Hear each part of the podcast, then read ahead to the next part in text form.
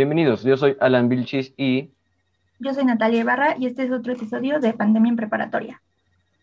en este episodio estamos entrevistando a nuestro profesor Iván Bravo, que es nuestro profesor de biología, y hablaremos sobre la alimentación eh, durante la pandemia.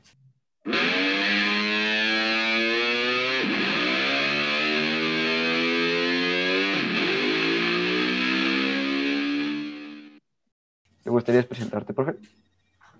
Claro que sí, este, me llamo Iván Rosado Bravo, soy profesor de ciencias de secundaria y de biología en la preparatoria y aquí estamos listos para lo que necesiten estos muchachos. Perfecto, entonces comencemos. Eh, ¿tú, ¿Usted cree que la pandemia ha afectado la alimentación de la gente? Y si es así, ¿cómo? Pues sí, la pandemia es un factor este, externo a nuestras vidas que trastoca todo, ¿no? Es dentro de la visión ecológica de los seres vivos, es un impacto. Todo impacto al, ecosistema, todo impacto a los seres vivos ocasiona este, procesos verdaderamente complejos, ¿no? Y nosotros podemos ver dentro de la pandemia este, eh, aspectos como las modificaciones fisiológicas de los seres vivos, eh, conductuales, ¿no? Y también anatómicas, porque eso estar sentado todo el día dando clases o, ustedes estando sentados frente a un aparato que emite radiaciones, pues trastoca, ¿no? Toda la anatomía. Entonces, por supuesto que sí.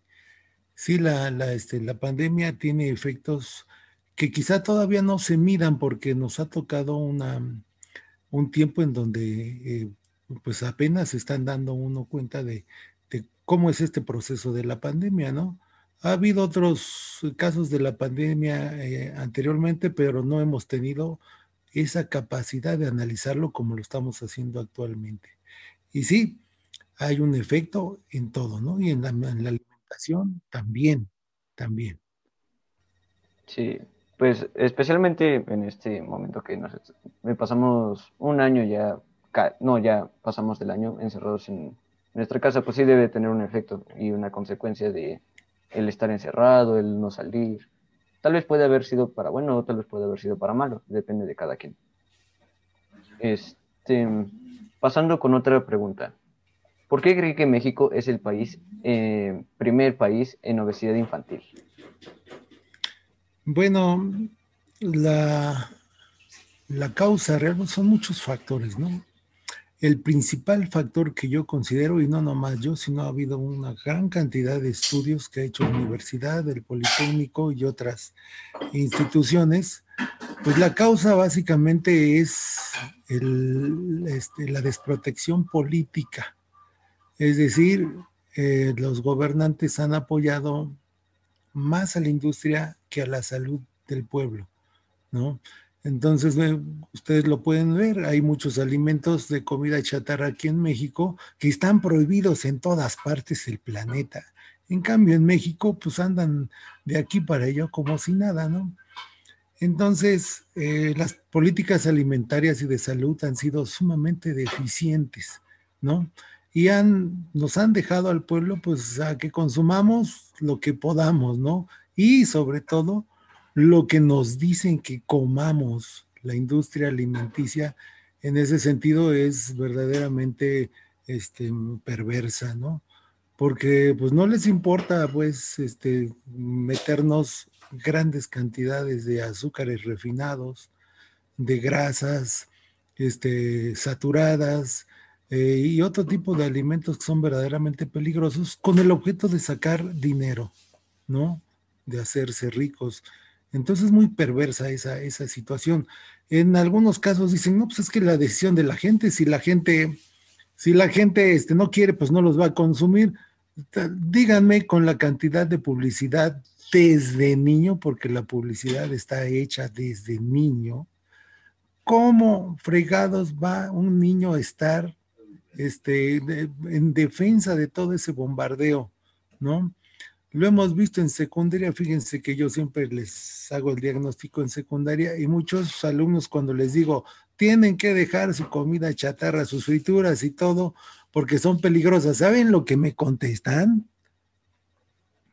ya sabrán, ¿no? Pues, dicen, pues las dejará usted, profe, pero nosotros tan, tan, ya vivimos acostumbrados a esa dosis de harina, esa dosis de carbohidratos, esa dosis de grasa y además mi cerebro está lleno de publicidad de eso. Entonces va a ser muy difícil. El niño ya está, ya está este, inyectado de toda esa basura y pues va a estar muy difícil que en los próximos 20, 30 años la deje ni siquiera cuando le dicen, ¿sabes qué? Tienes diabetes, tienes cáncer, tienes esto, va a estar difícil también que lo deje, ¿no? Precisamente por eso las compañías de comida chatarra se enfocan en los niños y en los jóvenes, porque los hacen ya este, eh, clientes cautivos para el resto de la vida, ¿no? Ahí está la causa. Sí, claro, y como adulto creo que ya puedes razonar un poco más de cómo te afectan los anuncios publicitarios, pero como dice, como niño no, no lo entiendes, tú solo compras lo que estás viendo, te lo están promocionando, pues lo vas a comprar, ¿no? Eh, y bueno, pasando a otra pregunta, desde su perspectiva, ¿qué acciones podría realizar el gobierno, los padres y niños para evitar la obesidad infantil y sobre todo evitarla ahora en pandemia? Fíjate que tocas un punto muy importante bastante importante. El atacar este, esto que es mayor, esta es una, una, pandemia casi casi alimenticia. La obesidad es una enfermedad macro y la obesidad en México mata a más gente que el coronavirus. ¿eh? La obesidad en México eh, este, hace que se muera la gente del corazón, de enfermedades metabólicas, etcétera, etcétera, etcétera. ¿no? Entonces es más peligrosa la obesidad en México que el mismo coronavirus y no se hace nada. Aquí todos tenemos que entrarle, ¿no? El gobierno, las familias y todos ustedes como jóvenes también, ¿no? La educación, este, eh, que, que, está bien interesante porque ahora en secundaria hay educación este, para tratar de eh, normar esa conducta, aunque en los estudios dicen que nos llevaremos unos 25 años aproximadamente para transformar la visión, la visión sobre la alimentación en México. Es decir, pues es un, es un tiempo considerable, pero bueno, pues ya estamos haciendo algo. El gobierno tiene que actuar con la educación más a profundidad. Tiene que actuar desde la prohibición de alimentos peligrosos, ¿no? Este, tiene que sacar normas técnicas para evitar que se filtren los alimentos este, contaminantes y bueno, y poner todas las condiciones para que nuestros productores del campo nos traigan alimento del campo saludable, que esa es la otra cosa, ¿no? Y tenemos en México la gran ventaja de que tenemos verduras por todas partes. Si no, vean en otras partes del mundo, me decía una exalumna de aquí que vive allá en Corea que un melón de, es decir, ella no puede comprar melones en Corea porque va, cada melón vale 50 dólares. Entonces, este, imagínense, nosotros tenemos la, la, oportunidad de comprar un melón en 10, 15, 20 pesos en el mercado sobre ruedas, una sandía, unas naranjas, este, nopales, híjole, somos afortunados, ¿no? pero lo dejamos ir. Sí, pues es que es desde, desde que estamos chiquitos, pues eh, como tú dices, la, eh, la, publicidad es lo que nos ha estado enseñando, el que tenemos que comprar, tenemos que consumir y tenemos que eh, comer sus productos que no son buenos para nosotros. Entonces, una vez que, pues básicamente ya estás dentro de ese ciclo en donde no paras de consumir y de consumir, es muy difícil salir. Em, pues sí, o sea, eh, ¿qué más te puedo decir? Em, pasando a otra pregunta. ¿De qué manera podrían ayudar a las escuelas em, a tratar de combatir la obesidad? Tocan otro, tocan otro punto importantísimo, ¿no? Las escuelas también deben ser copartícipes en esto. Y ahí también está involucrada la escuela dentro del consumismo, ¿no? Nuestra escuela, ustedes lo pueden ver, ¿no? Usted se dedica a vender productos chatarra, este, ahí en, en, la tiendita, ¿no? Montones de, de, productos chatarra, ¿no? Mientras que las escuelas de gobierno ya no venden comida chatarra, ya este, la sociedad de padres de familias va y vende alimentos sanos y vende alimentos este, em, eh, que, son más, más saludables y ya está prohibido en las otras escuelas vender comida chatarra, pero en las particulares no. Entonces, pues ahí hay una, contradicción importante, ¿no? Las escuelas deben ser, no importa sean particular o sean del gobierno, deben ser reductos donde defiendan y protejan a la niñez y a la juventud de toda esa basura. Entonces ahí sí debe haber una cooperación importante, ¿no? Entre todos los sectores.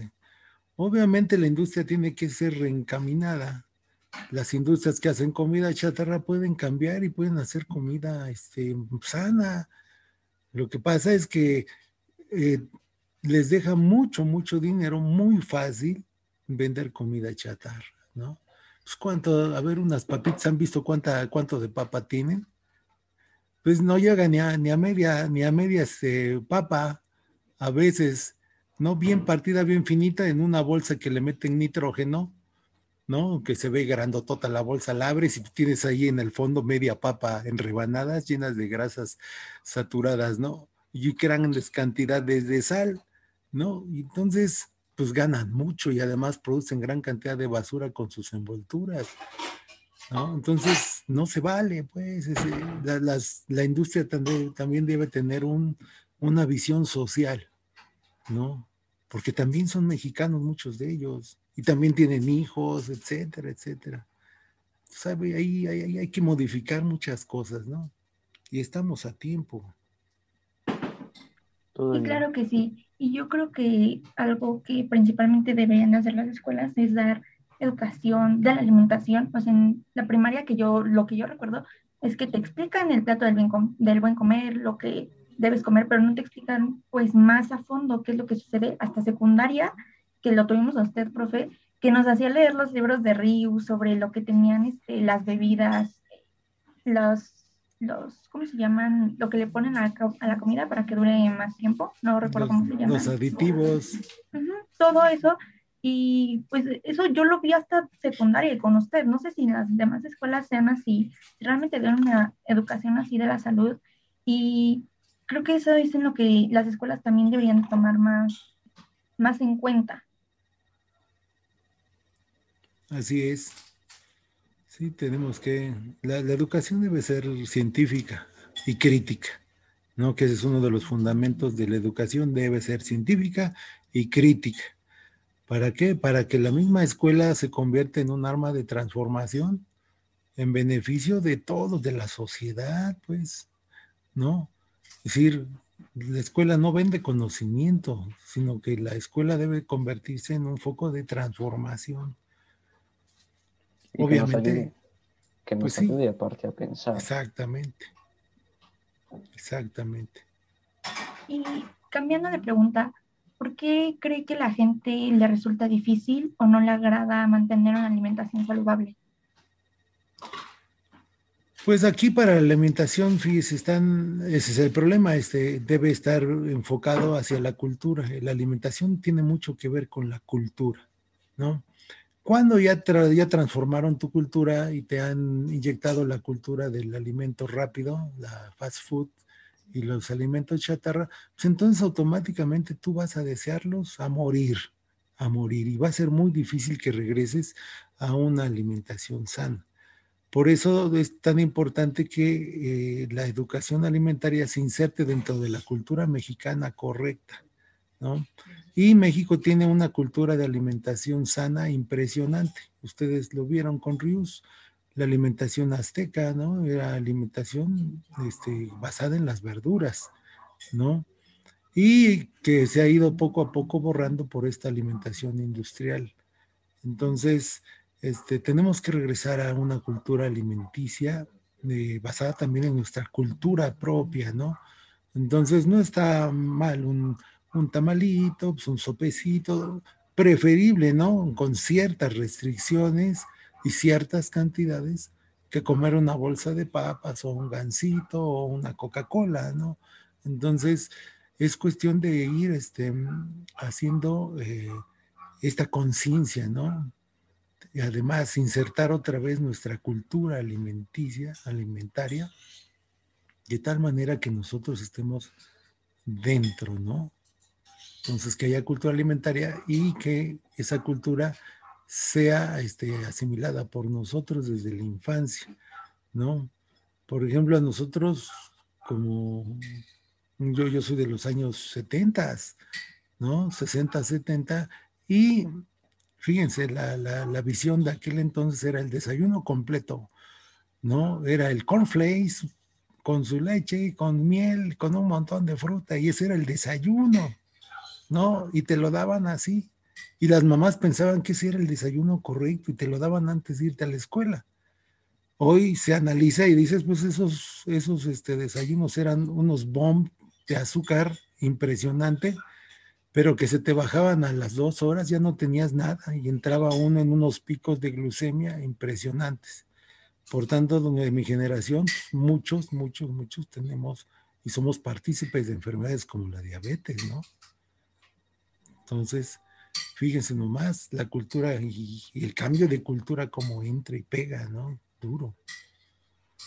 Sí, y es, es algo en lo que e, es muy difícil el poder salir, el poder salir y no consumir los productos chatarra que eh, los hemos tenido desde el alcance de la mano, desde que somos chiquitos, y que los consumimos prácticamente diariamente, sin un balance, sin ningún eh, eh, control, sin ninguna restricción.